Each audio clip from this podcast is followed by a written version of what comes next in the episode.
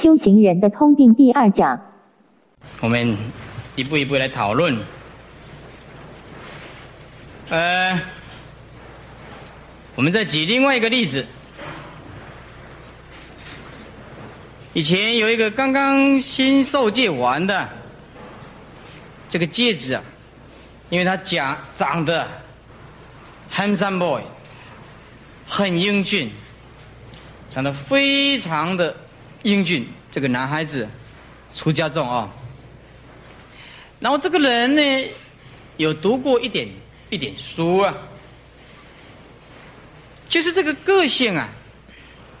比较喜欢挑剔人家的毛病，他常常说他师傅这样不对。那师傅年纪稍微大了一点嘛，他常常说他师傅不对，他师傅这样不如法，啊，他师傅这样子应付这些众生，不好好修行，每天呢都是看他师傅不对。那么这个。南众啊！后来我第二次碰到他，还俗了。为什么还俗的呢？也碰到女色这一关，跑去结婚了，跑去结婚了。那么为什么会他会这样子呢？一个人内在里面呢，常常发牢骚的。应该是我们来附和这个僧团，而不是僧团来迁就你个人的。我们是僧团的一份子，我们应该以整个僧团为主。你每天都一直说师傅的不对，你每天都说人家的不对，使这个僧团里面动乱，而后来因为。批评多了，恶业造太多了，后来业障现前了，碰到你说这一关，就还俗了。这佛教是个很奇怪的现象，你不还俗，那还是个好日子哦。这一还俗啊，后来他凄惨到什么程度呢？凄惨到骑摩托车，连摩托车这个加油的钱都没有。还俗以后，这就告诉大家，内心内心里面不要见师长的过错，在僧团里面以整个团体为主，才是最重要的。再来，佛教里面的是非对错，不能向俗家人讲。这是我语重心长的来告诉我们的新戒指。不管说这个比丘、这个比丘尼有修没有修，持戒也好，不持戒也好，就是怎么样坏，只要他是现出家相，我希望我们的新戒指们，为什么任何的是非采决，我们僧团有僧团的僧团的采决。我们大可不必要向俗家人去讲我们出家人的过失。你现在想想看，大家冷静一下。好，我现在假设我知道哦，某某大法师不好，或者是某某法师怎么样不好，那我现在为了要告诉这个新的消息，让这个在家居士很惊讶，那讲了。讲了以后，这个在家居士啊，捡了你们出家人的很多的资料，捡起来了。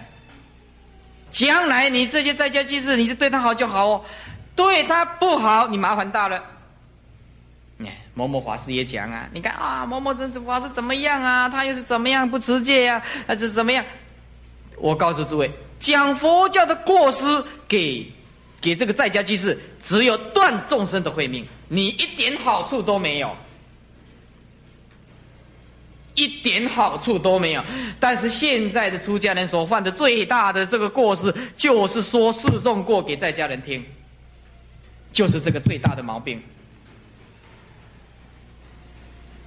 我不是说我们出家人没有过失，我不是说我们应该好好的掩饰自己的缺点，不是这个意思，而是说我们出家众有过失，我们冷静，我们做生结膜，我们这是这是我们自己家里的事情，知道吗？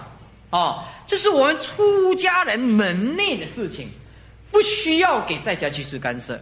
你讲了，只有断他的慧命。为什么？因为他会对我们三宝没有恭敬心呐，只有害，没有没有优点的，一点好处都没有。也许你把这个僧团里面的过失讲给这个在家居士听，这个在家居士把你当做是知己啊，你是师傅的知己，是吧？那么师徒呢两个关系搞得很好啊，就就把这个整个僧团里面的过失讲给他听。你认为有这个必要吗？时下我所看到的最大的、最糟糕的，就是把僧团的内幕的情形告诉这个在家人，含有恶意的攻击伤害，你这样也不会增加信徒。人家也不会说你有修养，因为你攻击别的法师，人家也有大脑的啊。你今天攻击别人，有一天的话，人家说你在我面前讲别人，有一天你会在背后讲我啊。所以啊，见到俗家人，你只有一个责任，就是怎么样把三宝的优点告诉他，怎么样让他起信心，怎么样叫他护持佛法，这是我们出家人的责任。而不是为了讨好在家居士，他护持我出了十万二十万，一天到晚这个法师不对，那个长老不对啊，这个是怎么样破戒，那个是怎么样烂，怎么样坏？你讲这些干什么呢？难道你表现的这多好？你这样一直宣扬出家的过失给在家，你就犯了什么？犯的菩萨戒，自赞毁他。你翻开菩萨戒的十重戒，你就犯菩萨戒的根本大戒。就犯根本大戒，要了解我们的责任是什么。我们今天是续佛慧命，是承先启后的责任。你为什么一定要把这个这个三宝的过失讲给在家人听呢？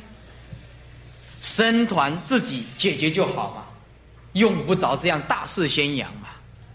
这是我很诚意的来劝告我们新戒子们。尤其这一点特别的要重要，特别要注意。再来，佛教最近呢有一个怪现象，怪现象，这这个在泰国绝对看不到的，只有在台湾看得到的，只有在台湾看得到。什么叫怪现象呢？三三两两，在僧团里面待不下去了，哎，就三三两两跑去买一栋公寓，两个人一间，写一个电话。联络开始关警察。我今天不是说赶经常不好，念经不对，我没有这个意思，而是佛教今天没有力量。第一个跟政治有关系，因为国家不重视佛教，国家的宗教没有立这个宗教法，我们没有得到保护。佛教会今天。也打不进去呀，对呀啊？那么谁有办法呢？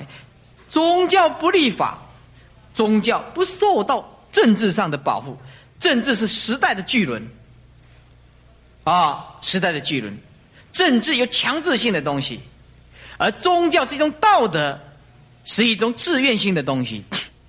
你看这个欧洲的政治，是政教合一，当然各有利弊啦。而我们今天的佛教，不是像泰国，泰国的出家人是不能住在在家人的地方的。你有一年到泰国去看一看，泰国的寺庙里面所有出家人一律住在寺庙，我们没有看过一个泰国的出家人回到俗家去住的。现在的我们台湾呢？是一种畸形的佛教，那不流行的。出家不到两年，不到五年呢，就就主义就批起来了，这个不太好的啦。这个也是佛教的一个怪现象啊。佛教会也不管呢，谁也不管。那么变成说没有一个主啊，没有一个规定啊。在大陆的丛林里面，除了住持讲经说法的、戒大高的、披红色祖师衣，你说哪一个人在披红红色祖师衣的呀？佛教也是一个怪现象，啊，大家都不讲啊。我这个人就是比较热心呐，啊，所以人就奇怪的是安尼啦，啊，不能唔讲，拢我咧讲了对了，是那唔好，拢我咧听啊，啊，所以没有办法，一定要讲啊，不讲也不行，对不对？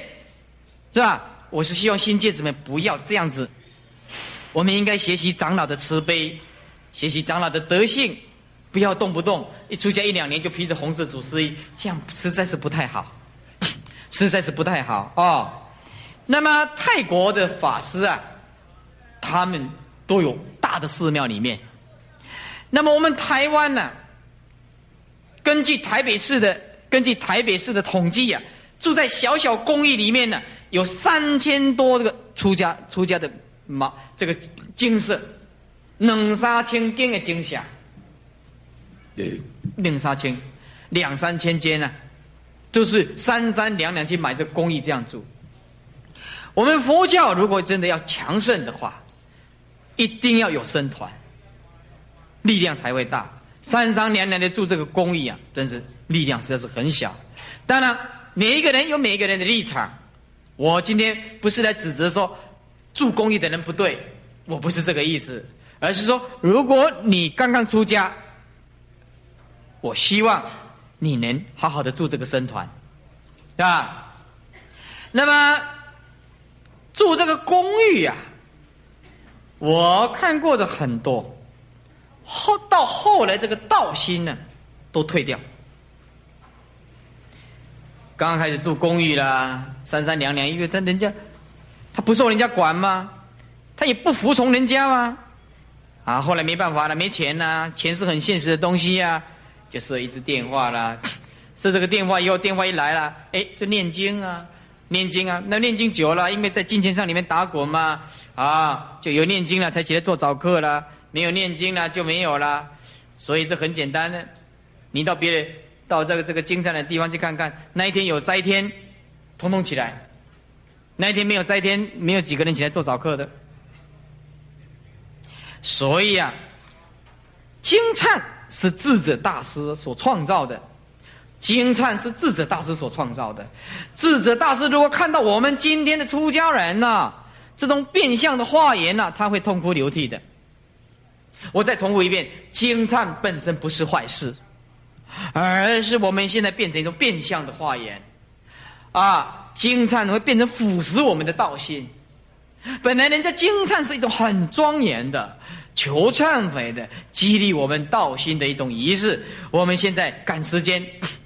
你晓得吧？赶经忏怎么赶法的？我讲一个给你听啊！哎，这送这个弥陀经的时候，一看放开，如是我闻啊！一时活在社会国，到后来没有两分钟就信受奉行。送一部弥陀经就不到几分钟，送一部弥陀经要多少？三百块，送一部弥陀经三百块，那死人很多啊，死人很多，都后面不累啊，不累不累不累，都在后面不累，念不进三百三百三百。你这将来因果怎么还呢？我们这因果将来怎么还呢？我告诉你，一个出家人弄到这样子，实在是一种悲哀呀！你你发一个好心出家，竟然死在经忏里面，这个实在是很糟糕的事情，很糟糕的事情。我讲这句话也许会得罪人家，但是还是要讲啊。反正卖龙过来的，你烂嘛不懂。我应该讲的我就讲，对不对？我希望。大家能够的话，出家，好好的在僧团，不要动不动就买个公寓，啊，尽可能不要走经忏这条道路。寺庙里的法会那是理所当然的吧，是吧？大家都要啊，哈，为了常住啊。但是如果说一一个人一生一世都在精彩里面打转呐，那这个实在是不太好。我们的修行还是很重要的，啊，因为我们发一个好心出家，实在不要。再来第八个角度。啊，也是个很严重的，道场跟道场啊，拉这个信徒互相诽谤，这时下的弊病。哎，这个道场就标榜说我这个道场好了，人家问呢，师傅啊，我这边的道场怎么样啊？哎呀，在一个信一个道场就好嘛，你这样一直跑那么多信，跑那么多道场干什么呢？然后说，哎，我想去亲近某某个道场，哎，那个道场不好啦，那没有什么东西好学的啦，那个法师很烂呐，但是就就诽谤人家。我不希望我们的啊这个刚刚出家的这个新戒子们，我们假设回到我们的常住，假设有人要来请教你说我们要亲近哪一个道场，那你应该告诉他，你告诉他说，只要正知正见的，那我们都应该扶持，其他你不要跟他讲很多。你跟他讲很多，这个这个，万一这种风声传到对方的道场，那对我们呢也会伤害。对方的道场会认为我们在诽谤他，所以啊，所以啊，有很多的在家居士啊，他们不是住在高雄，那高雄都会会来呃我们这文殊讲堂啊，或者普贤寺去啊啊，那么开正法师长老、普妙法师啊，我说，只要正知正见的，我们通通要护持，通通要进亲近。那么在别的地方啊，比如说斗六啊、台中啊、台北啊，就问我说：“师傅，那那那个，我们住在这个斗六啊，或者是什么台中啊，你们你认为哪一个道场、哪一个法师比较正知正见的啊？那我不能讲啊。那我只要讲说那个法师正知正见，那其他的法师呢就没有正知正见吗？所以我就是一直劝告他说，要用你的智慧。”要用你的智慧，他讲的法是不是符合佛法？符合佛法，你就可以亲近。我不跟你讲，我不跟你讲说哪一个法师好，哪一个道场好，我不能这样讲。这样讲的话，会得罪全台湾省的这个道场的。那个道场啊，那其他的道场怎么样呢？对不对？所以，不要为了拉信徒而伤害了佛教的其他的道场。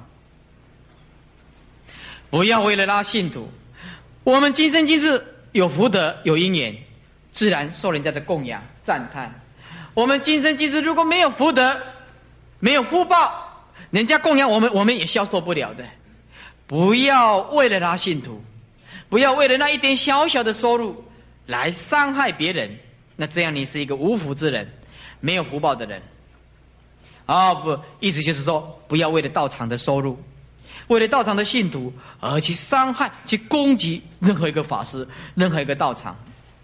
再来，第九，刚出家，事业不要做得太大。我讲这句话是有我的看法的。哎，台北也有的法师刚刚剃度出家，他就要办一个大的道场。他就要举办很大的法会，刚刚出家，那么经教也不通达，然后所能讲的讲讲出钱的了，比如说《地藏经》啦，讲讲《药师经》啦，《普门品》啦，那么再深入的他没有办法，他不在这个佛法里面、智慧里面下手，而在刚刚剃度出家受戒完，就要办很大的道场。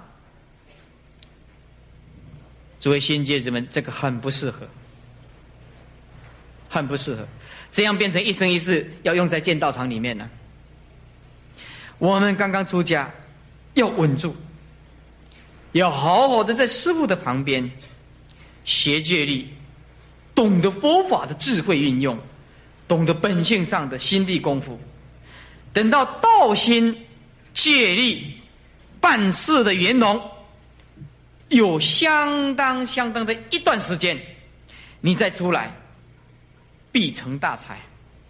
我举一个例子，譬如说山中的大的树木，山中，我们在深山里面呢，我们如果要找栋梁，以前呢建这个房子啊，要找这个中间这个栋梁，那一定要找那个几百年的树木。如果你要做外面的栏杆呢，小小的，那几年的树木就可以了。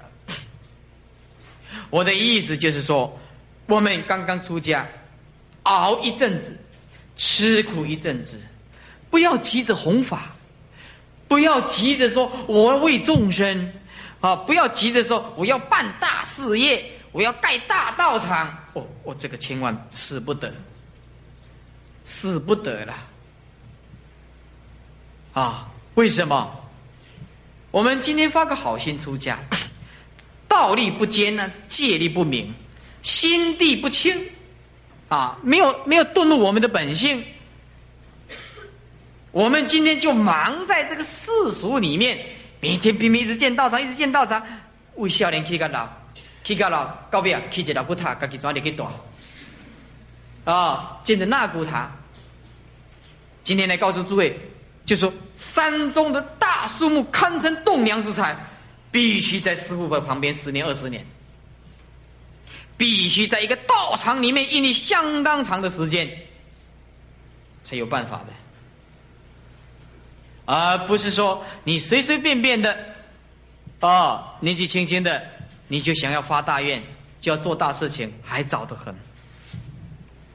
愿力是是必要的，要先培养道力。没有道力哪来的愿力呢？你愿力虽大，没有道力，你哪来的愿力呢？地藏王菩萨说：“地不空，誓不成佛。”难道你也这样吗？你有没有看看这个地贤大师啊？地贤大师有一个徒弟呀，他在师傅的面前呢，他就说：“师傅，我要像地藏王菩萨一样，地不公，誓不成佛。”他的师傅就来来来来来，抓了一一一把香啊，很热的香，来来的。师傅做什么？啊，嘘，说哦哦，那么烫啊！这么一点火你就受不了，你跑到地狱众生，笑死人了。意思就是说，愿力虽然坚强，但是我们的道力不够，心地根本不行，那都是空谈理论的，空谈理论的。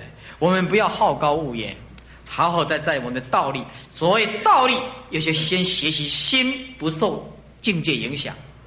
所谓的道，就是如如不动，先学习那种安详的心态，先学习不受影响。先把这个吸气贪嗔痴慢慢的放下除掉，所谓的道理就是在这个地方下一点功夫，否则的话说要办大事业那都是空谈。再来，佛法不深入研究的人，道心随时会被转掉。现在告诉诸位，经教是非常重要的一门课程。经教，我们现在没有办法像禅宗祖师一样顿悟。但是在经典方面，你要好好的下功夫。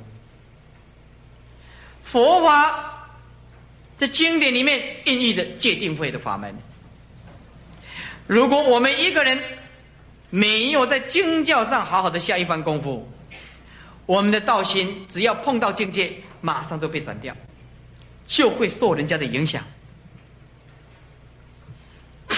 比如说，我们在常住里面呢，做事情。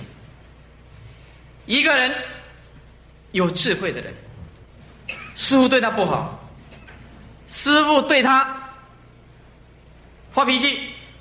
有智慧的人，他会回光返照，师傅对我最慈悲，他会观想说师傅要造就我，所以特别关照我，对我打打骂呵斥，是师傅的慈悲。愚痴的人，他就会这样想：这师傅老是跟我作对。有一天我要让他难堪，反而起报复的心，反而起这个仇视的心态。有智慧的人，就通达经典的人，他会疏导自己于无相。所以说，我们呢，要在六祖慧能大师的《六祖坛经》好好的参，好好的在心地上下一番功夫，那个道心呢，你永远不会退。我一生一世发现的，我认为，在这个世界上，我认为呢，不是别人，我认为呢，啊，当然戒律啊，什么都很重要。在我看过的，如果说慧律法师，你介绍我一部经典，你认为最重要的，我认为最重要就是《六祖坛经》。我我认为，我认为那是完全讲本性上的东西。你通达了《六祖坛经》，戒定会通通在里面。那个时候，如果你要念佛，轻而易举。我们现在要念佛难，为什么难呢？你烦恼重吗？你想要念佛，你没有心地上的功夫吗？你情绪有高低潮吗？你有办法下功夫吗？我认为《六祖坛经》是我认为一生一世看过的经典里面，我认为是最重要的经典。那个文字之美，心地上的功夫，那真的是没有话讲。啊，当然其他的经典也都很好啦。啊，这是我个人的，那不代表一切。啊，那么佛法，如果你能够好好的研究，你自然有大智慧。任何的境界在你面前，如梦幻泡影，如如如电，你就不会在虚妄的这个世界里面清晰变化，有任何的高低潮。你就不会落入是跟非、对跟错的观念，你就不会搞动乱、搞小团体。你所展现出来的，就是佛法所讲的本性的功夫，大慈、大悲、大喜、大舍。一个人这样子，就会慢慢的完成我们的佛道。呃，有位出家人呢，有位出家人呢，啊，出家了二十多年，出家了二十多年。他告诉我一句话，我也是感慨很大了，感慨很大了。他说：“我们那一届南众啊，受戒的有七十多位南众啊，而到现在啊，已经二十多年了，还俗的还俗的五十几位，现在剩下十七位。我们那一届的啊，其实不是我这一届的啦，是那一个长老告诉我的，那个长老告诉我的。”七十几个，经过了二十年，死的死，还俗的还俗，剩下十七个。我开宗明义就告诉大家，佛道这条路是很长远的，是很漫长的。新戒指，你不要一直讥笑别人。你十年后、二十年后能不能像你师傅这样？那还是个问题。你这一件衣服能不能穿十年，还是个大问题呀！不要笑别人呐。因此啊，我告诉诸位，你坚持两大原则，修行将立于不败之地。第一个，男众要远离女众，女众要远离男众，一定保持一个距离。生死这一关是最大关的，我在讲什么你们都知道，除非你是菩萨，是吧？所以这个杀到赢，这个赢字，接一些，这初地菩萨才开源，初地菩萨才开源，就不用这种方法去救众生，他会自杀，他会死。杀道只有迎界有开源，要初地菩萨了。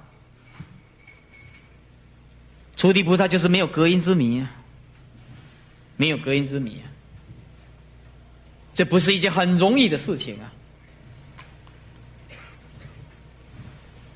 因此啊，如果说你想要一生一世修行立不败之地呀，那这个我们要互相勉励的。男众跟女众的距离啊，还是要保持一个距离。第二点，如果你想要一生一世活得快乐，那小心，在家居士要远离，在家人要远离。这个在家人那个是非呀，那个多如牛毛。出家人我们应该跟在家人打成一片，但是出淤泥而不染。也许我们出家人来领众这个在家居士，这个在家居士你一定要跟他保持一个距离。否则他会看不起出家人。这个在家就是很奇怪的，你越远离他，他越尊敬你；你越主动的跑去找他，他也看不起你，这很奇怪哦。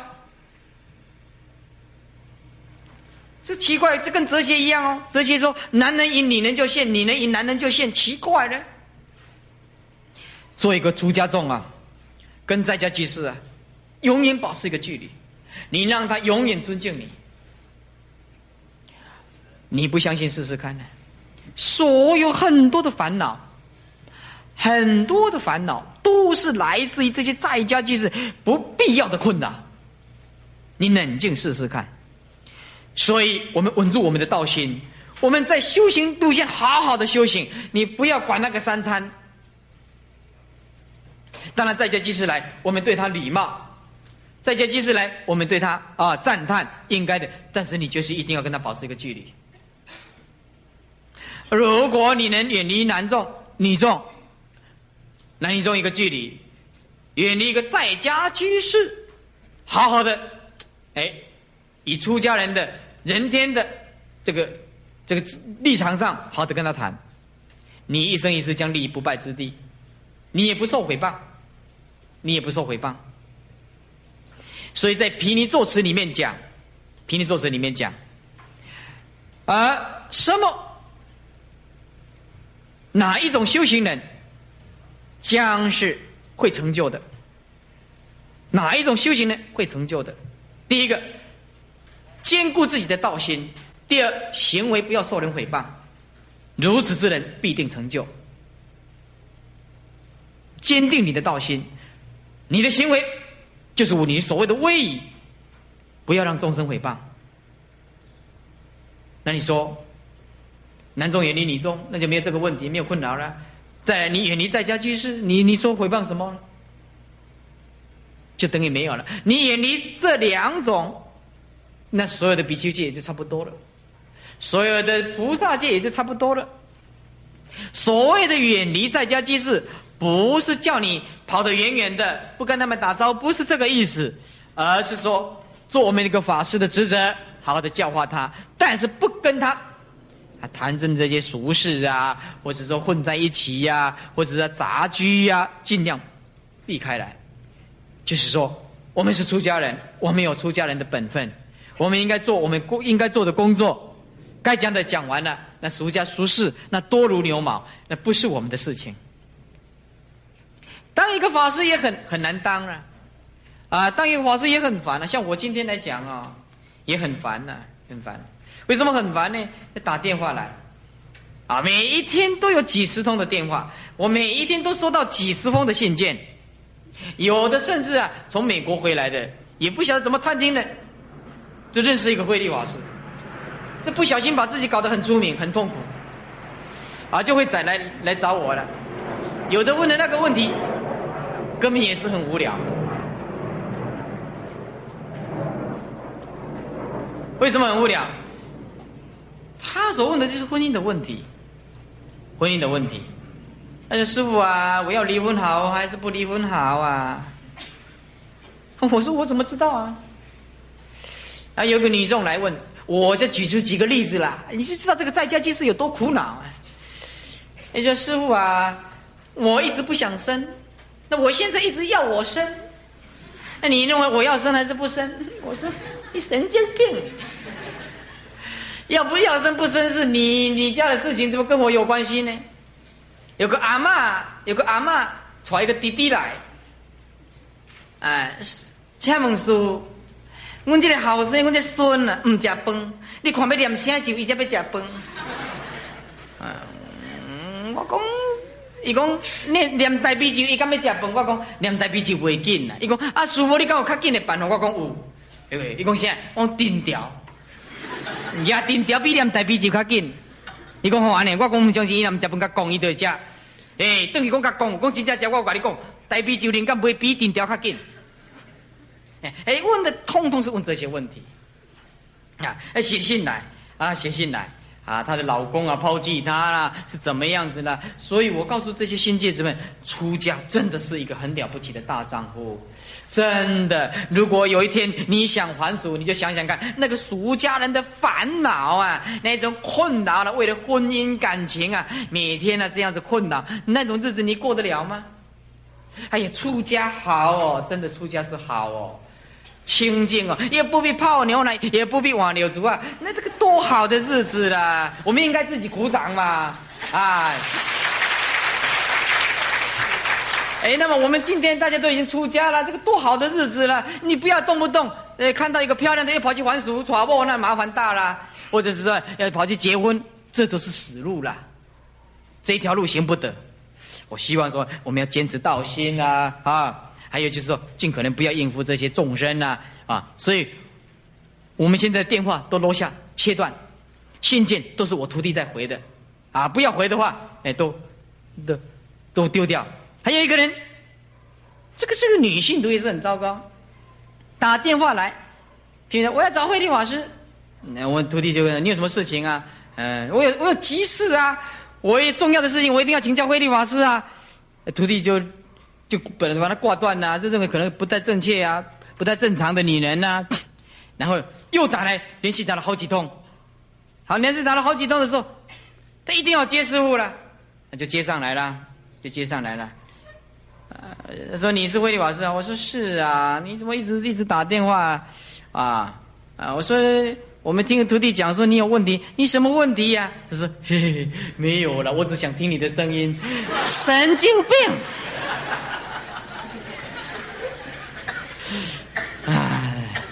这真是要命啊！你看这个，他看挂挂那锅嘴锅嘴啊呢，哎，很糟糕，很糟糕。哎，这没办法。哎，对了，还笑也不多。那再来啊，哎，不要灌输这个信徒啊门户之见，不要灌输这个信徒有门户派系之见。我们呢，大家都是出家人，我们都是一家人。哪一个僧团受到伤害，哪一个高僧大德受到伤害，如山败毛刺心呢？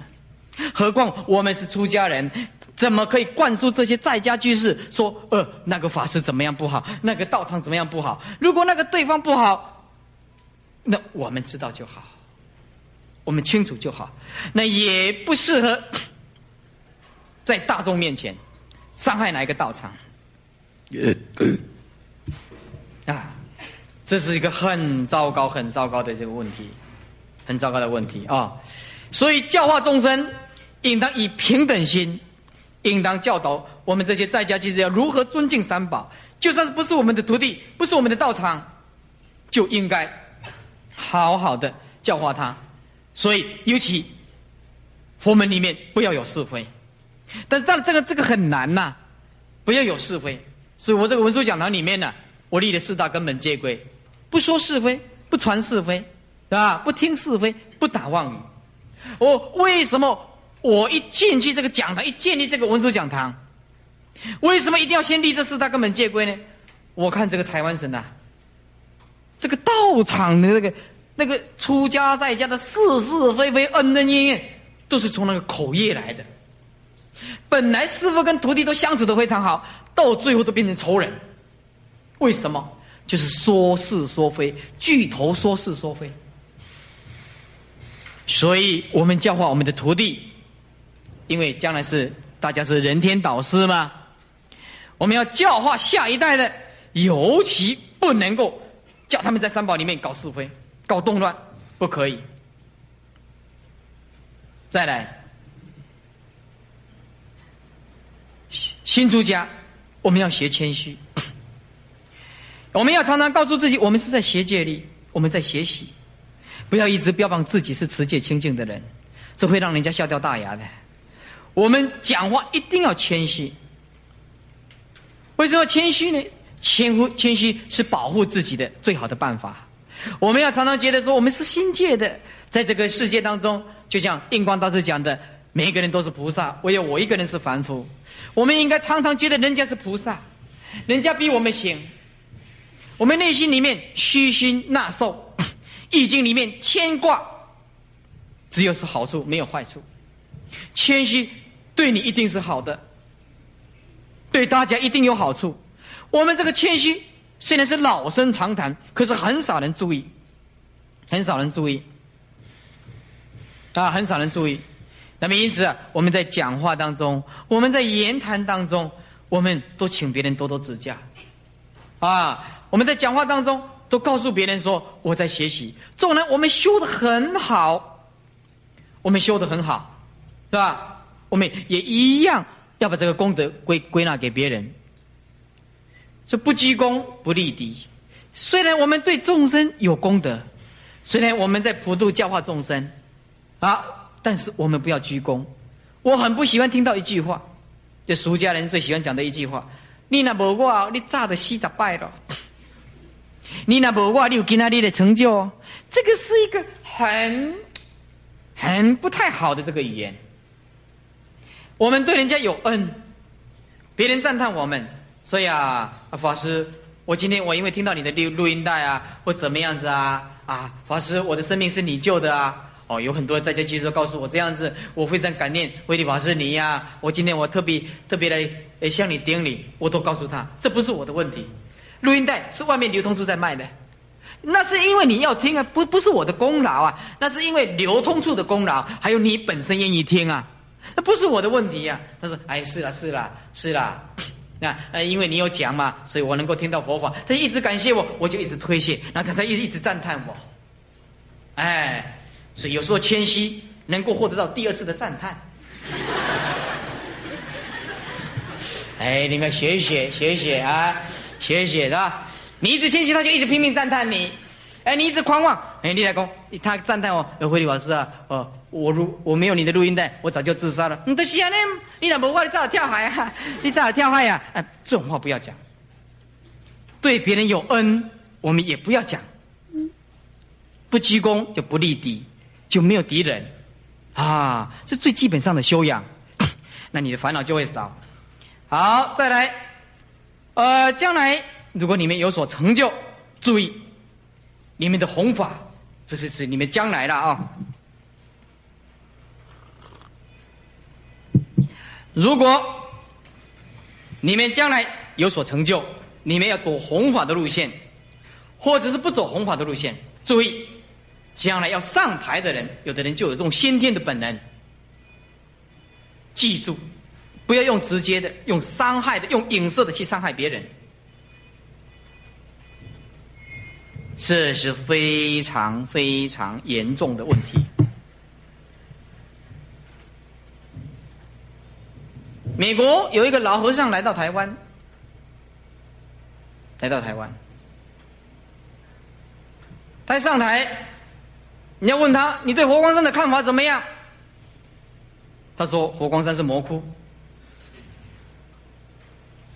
当众就有很多的法师连听都不要听，就要离开了。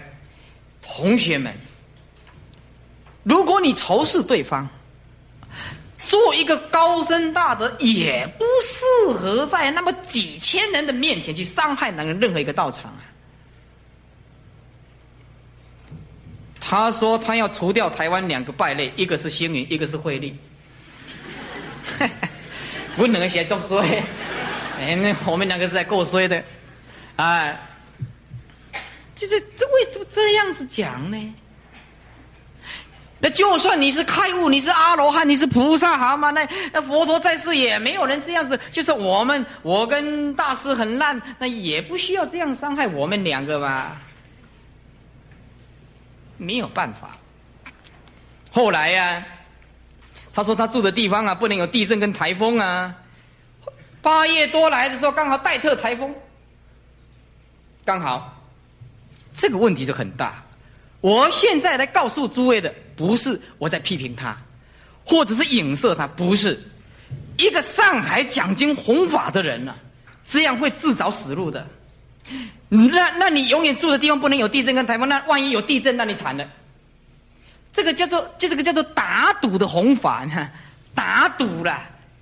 这这个这个这你这样讲的，那释迦牟尼佛就可以转这个工业了。那么释迦牟尼佛这个释迦牟尼佛这个五百个释迦值，对不对？啊，通通死啊。那你一个人就可以转掉这工业了。这个是我再三的慈悲的告诉你们。讲经说法，就是不能用直接的，用间接的去伤害任何一个法师、任何一个道场，这样会自找死路的，会自找死路的。我们没有修行，呃，有人告诉我这个消息，说师傅啊，你对这个有什么感？我说我没有修行，我没有修。他这样讲，那是他个人的因果。我在这里要劝导诸位，是与非要交给因果。你不是阎罗王，你不够资格。你批评别人、攻击别人，你就犯了因果。人家对跟错跟我们没有关系。同学们啊，这个人没有修行，你一直赞叹他，他不会成佛。这个人没有这么坏，你一直诽谤他，他不会下地狱的。一个人不是用攻击跟伤害诽谤另外一个人，他就会受到你因果的支配的，不可能的事情。这个等同于痴的人在说法。真正大智慧的人说话，他一定讲的非常的圆融，他一定不可能让你抓到把柄的，不可能的。所以，这是我很诚意的告诉大家，年轻人呢，讲话比较冲一点，而且我们要以前机之鉴，前机之剑，不能够不能够伤害任何一个道场，不能够伤害任何一个法师。如果你这样做的话，你才拥有最基本上的出家人的修养。在家人的修养，你说我们这个《了凡四训》里面讲，《了凡四训》里面啊，或者是说这个在家居士，在家居士才受无戒，都要隐恶扬善呢，你知道吗？在家人还不是出世间法，都要隐恶扬善呢。啊，你不是，你是隐善扬恶啊！你做俗家人就不够资格了，你做做什么出家人呢？对不对？所以我说三宝的事情。我们三宝里面好好的解决，我们再怎么样，我们宁可牺牲自己的生命，都不能让三宝、让佛教受人家诽谤。你说不是吗？对不对啊？啊，所以我们应该要坚持这个问题。我们是整个僧团的一份子，我们要坚持我们的岗岗位，我们的职责。我们今天是承先启后，是系佛会命啊。我们是佛门的一份子啊，不应该。伤害伤害整个佛教，因为长老是代表佛教嘛，对不对？他是代表佛教吗？因此，我们应该认识自己的职责，不应该互相伤害。我已经举那个例子，我也不怕得罪谁，但是我无意去重伤他，而是说用这个例子来告诉我们，说我们要在佛教里面活动，将来我们有目标，你这样才不会造成自己的很大的困扰，造成很大的困扰。年轻人讲话比较冲，我希望大家学习多赞叹，多学习，多看长老的优点。所以，呃，我对徒弟常常说，我对我的徒弟，我这里面有二十二三十个徒弟来受戒男众的啊，因为我没有女众的徒弟。我对徒弟就常常这样讲，说我慧力不是圣人，我当然有很多的缺点，但是我也一定有过失了啊。我希望我的徒弟。你看师傅的优点就好，你不要看我的缺点，啊！你好好的看我的优点，你总不可能说我没有优点，你要拜我为师吗？我得拜 gay 拜出名啊你，对不对？你当然有看我有优点，你才拜我做师傅吗？对不对呀？哎，所以说我就劝告我的徒弟，你不要看师傅的缺点，尽量看我的优点，对不对啊？我们一个人一天到晚看人家的优点，那本身就会。哎，向善呢？一个人一天到晚看你的缺点，那我们内心就是恶的，内心就是恶的啊！哎，那么今天呢，因为时间的关系啊，哦，到最后还要建议的，这还没有讲，那没有关系。呃，如果你们觉得好，嘿，那么假设下一次我们有姻缘，火光山没有请到，我不敢来了，是吧？哎，人家没有请，你说自己来呢，就不得多平行个啊。那么，如果说这大家觉得不错，要互相研究参考。我讲的都是我很诚意的话，是我内心的肺腑之言。为了怕佛教被伤害，为了怕大家被伤害，那么总是说给你们一个参考，一个研究。那么讲的不好，那希望你们多多包涵。那么你们做笔记起来，回想看看我今天所讲的，那么你就发现我是真的很诚意，也是为了整个佛教。我希望我们佛教能够兴盛。谢谢大家啊。